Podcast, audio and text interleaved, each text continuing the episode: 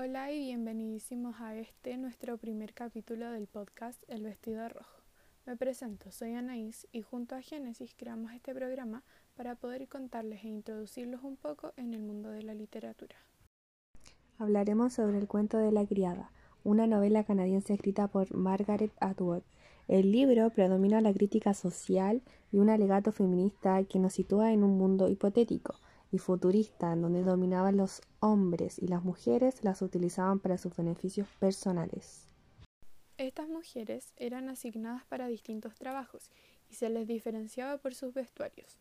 Ellas eran propiedad del hombre y por lo mismo llevaban el nombre de su dueño. En este caso, la mujer llevaba por nombre Defred y era la criada del comandante Fred, que era el único hombre que podía mantener relaciones sexuales con ella. Hay también agregar que las criadas se diferenciaban por vestir un traje rojo.